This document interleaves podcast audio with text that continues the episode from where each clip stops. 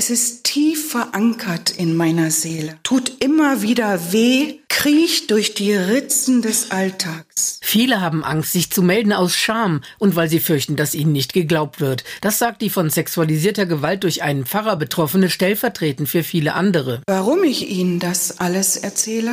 Weil es uns vergiftet, wenn es ungesagt bleibt. Weil sich nur etwas verändert, wenn wir erst einmal hinhören und uns anrühren lassen. Vom Leid der Opfer. Der evangelische Landesbischof Friedrich Kramer spricht persönlich mit Betroffenen sexualisierter Gewalt, wenn sie es wünschen. Erschütternd, wie perfide unter Ausnutzung von seelsorgerlichen Beziehungen, über Vertrauen, Nähe herstellen und dann den Missbrauch auch noch religiös verklären. Das hat mich schwer bewegt, was das auch an zerstörerischer Kraft hat. Die Betroffenen da ganzes Leben mit ringen. Am 25. Januar will die evangelische Kirche in Deutschland eine bundesweite Untersuchung zum Thema vorstellen, verfasst von unabhängigen Experten. Dazu hat auch die mitteldeutsche Kirche Fälle beigetragen, so Bischof Kramer. Ich habe auch keine Angst, ich bin da eher neugierig und bin gespannt, was wir da strukturell ändern können. Und kann sein, dass wir an manchen Stellen genauso weit sind, kann sein, dass wir merken, hier gibt es noch weiße Flecken, dafür ist ja so eine Studie da. Seit 2021 hat die EKM eine Ansprechstelle für Betroffene. Dort gab es 2023 13 Meldungen. Seit Oktober 23 ist eine externe Meldestelle für Verdachtsfälle dazugekommen. Für die Präventionsarbeit gibt es jetzt zwei weitere Mitarbeiterinnen. Also ich sehe uns auf einem guten Weg bei einem Thema, was bleibt. Das haben die Betroffenen auch zurückgemeldet, dass sie gemerkt haben, dass uns das auch ein zentrales Thema ist und nicht irgendwie mitläuft, sondern wirklich wir das klar sehen, dass das eine ganz wichtige Aufgabe ist. Gemeinsam mit der Diakonie will die EKM 2024 eine regionale Aufarbeitungskommission gründen. Durch die Landesregierung sollen dafür unabhängige Fachleute, Betroffene und Kirchenvertreter berufen werden. Wir reagieren auf alles und wir gehen auch alten Fällen nach, suchen von uns aus Kontakt zu Betroffenen. Wir versuchen eine Atmosphäre zu erzeugen, in der Menschen, die davon betroffen sind, sich auch öffnen. Andrea Terstappen, Antenne Thüringen, evangelische Redaktion.